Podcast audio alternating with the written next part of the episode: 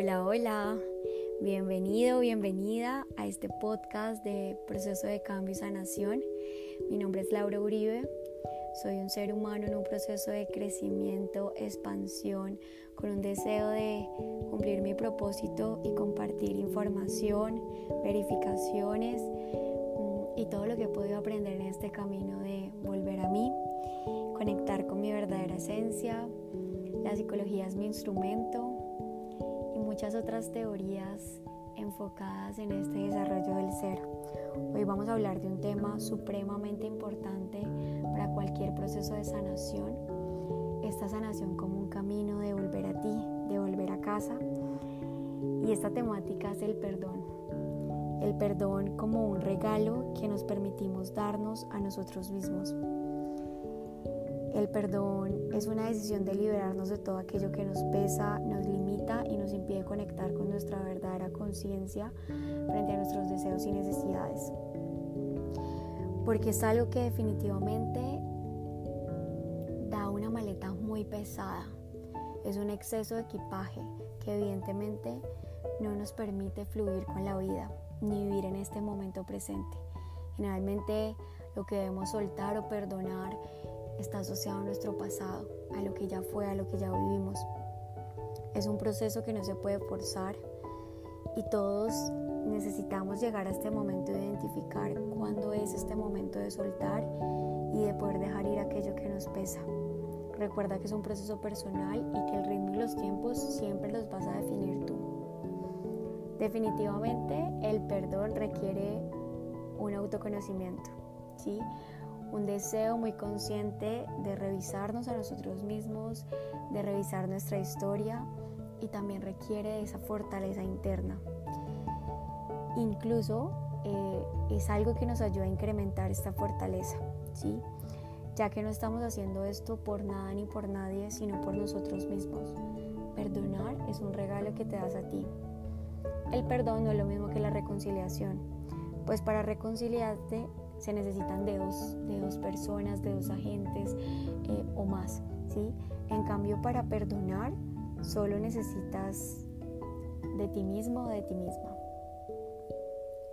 Perdonar no es olvidar, no es olvidar lo que sucedió, lo que pasó, sino permitirnos y decidir transmutar lo que no podemos cambiar. Es poder llegar a un momento de comprensión, de pasar del perdón a la comprensión y después a la compasión de poder honrar ese aprendizaje que nos permitió la experiencia. Porque si nos vamos un poco más profundo, todos los seres humanos vinimos a tener experiencias de destino, experiencias difíciles, experiencias que nos invitaron a crecer. Y todos los seres humanos, así como te comentaba en los diferentes podcasts de las heridas emocionales de la infancia, explicándote un poco de la teoría del niño interior, tuvimos que experimentar carencias emocionales, significaciones de la realidad eh, ¿sí? que generaron secuelas en esta adulta. Entonces hoy te voy a hablar de estas etapas por las que podemos pasar en ese proceso de perdonar. Estas etapas eh, yo las catalogué como cinco. Eh, la idea es poder entregarte esta información y que tú puedas ver si te sirve, si la puedes utilizar, eh, constantemente recurro, recurro, mucho a ejercicios prácticos que nos puedan permitir eh, este proceso de darle lugar a lo que estamos sintiendo, a lo que estamos experimentando, a lo que hemos vivido. Entonces te voy a contar cada una de las etapas con un ejercicio que puedes hacer y que pueda ayudarte en el proceso. Las etapas son, lo primero que debes hacer es reconocer lo que te dolió para reconocer lo que te dolió, te invito a que realices un listado de todas aquellas situaciones, experiencias en las que hayas experimentado mucha movilización emocional. Altas cargas de emociones y sentimientos desagradables que consideres muy dolorosos y que te hayan generado un sufrimiento. ¿sí? Pueden ser todas las experiencias que recuerdes, que evoques, en las que sientes que hay una carga emocional muy pesada que todavía, a pesar del tiempo, no disminuye. La segunda etapa es reconocer cuál es la historia que me estoy contando de todas esas experiencias que me han dolido. Y para eso te invito a que describas las situaciones que has experimentado de una manera objetiva, es decir, desde la neutralidad. Estas son algunas preguntas que puedes hacerte. ¿Cuál ha sido mi rol en estas situaciones? ¿Estas experiencias han mediado la manera de percibirme a mí misma o a mí mismo?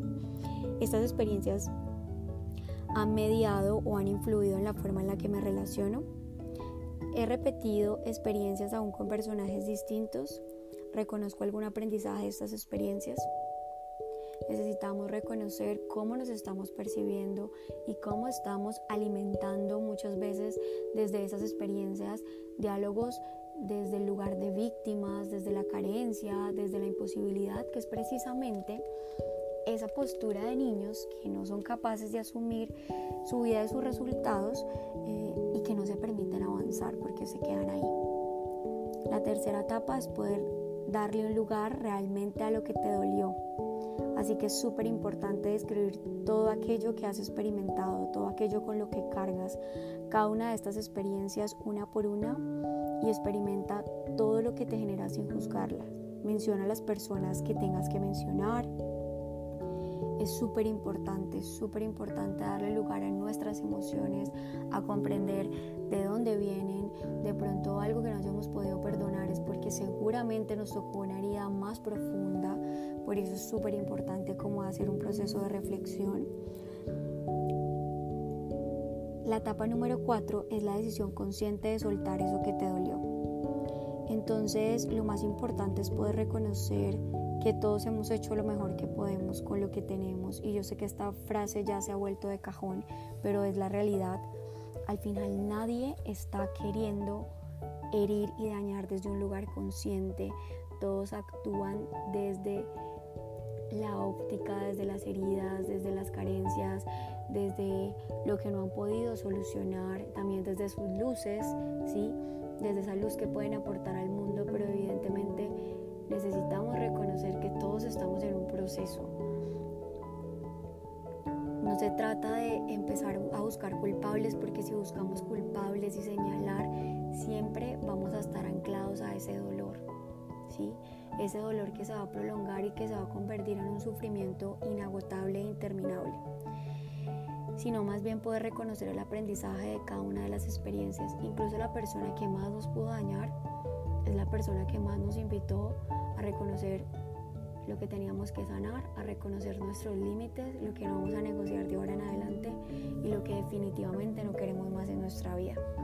Entonces vas a escribir una carta individual para las personas que necesitas perdonar. Eh, el primer paso podría ser lo que quieres dejar de cargar, o sea, que sientes que te pesa, el segundo paso es por lo que debes perdonar y por lo que debes pedir perdón. Y la tercera parte es como pasar esa gratitud, que es esa posibilidad de poder evaluar esas situaciones y esas experiencias que todos hemos vivido, porque todos necesitamos perdonar, todos necesitamos resignificar, entender y comprender nuestra historia. Las primeras personas con las que iniciamos este proceso son como mamá y papá. Después con las instituciones de las que hicimos parte, de cuando éramos niños, los compañeritos, si sufrimos algún tipo de bullying, profesor, profesoras, familiares que influyeron de pronto en estas heridas y en estas interpretaciones erróneas de la realidad que han creado nuestros mayores miedos y limitaciones. Ahora cuando la adulta pasamos a estas relaciones de parejas en la que definitivamente podemos ver con total claridad y certeza todas estas heridas y todo lo que necesitamos transmutar. Y por último, reconoces que ese perdón es un regalo que te das a ti misma idea es poder hacer una carta a ti misma, a ti mismo, desde ese lugar de amor, comprensión, compasión, para que tú mismo puedas honrar tu proceso y tus aprendizajes y que todo lo que has hecho, todo lo que has vivido, todo lo que has permitido, de una u otra forma te ha traído hasta aquí, hasta este reconocimiento interior y hasta esta necesidad de cambio, de expansión, de crecimiento, de dejar de ser la víctima de tu historia y convertirte en esa protagonista o en ese protagonista. Y sé que si estás aquí es porque estás en esa búsqueda. Entonces empieza esa carta con un saludo y termina con una despedida amorosa. Busca un espacio tranquilo y a solas. Enciende una velita de un color, de un olor, un color que te conecte. Toma respiraciones profundas, inhala y exhala. Y antes de empezar a escribir, prométete hablarte con total amor y respeto. Ponle fecha para Estos ejercicios son supremamente significativos, permitirnos definitivamente soltar, darle lugar a lo que nos dolió y liberarnos de ese exceso de equipaje que les he mencionado desde el principio. Y permitirse hacer estos ejercicios es una forma simbólica de decirle a nuestro inconsciente que estamos haciendo esta analogía de soltar. Por eso también es importante que cuando quieran escribirle cartas a personas, eh, cosas dolorosas, o sea, que salga todo lo que tenga que salir, pero quémenlo, rasguenlo, para que podamos como enviar ese mensaje a nuestro inconsciente, que él no sabe que es verdad y que es mentira y va soltando. Bueno, entonces la verdad es que espero que este episodio eh, les traiga mucha luz en sus procesos. Voy a seguir compartiendo cápsulas que nos permitan tener ejercicios también prácticos y reflexivos acerca de nosotros mismos y de nuestro proceso. Gracias por estar aquí, por permitirme alzar mi voz, compartir todo lo que tengo para compartir. Te mando abrazos y besos llenos de amor a despertar ese adulto y esa adulta que se hace cargo de su vida, que significa su historia, la reescribe y decide desde un lugar muy consciente de su bienestar. Te honro, te abrazo y te espero en el próximo episodio.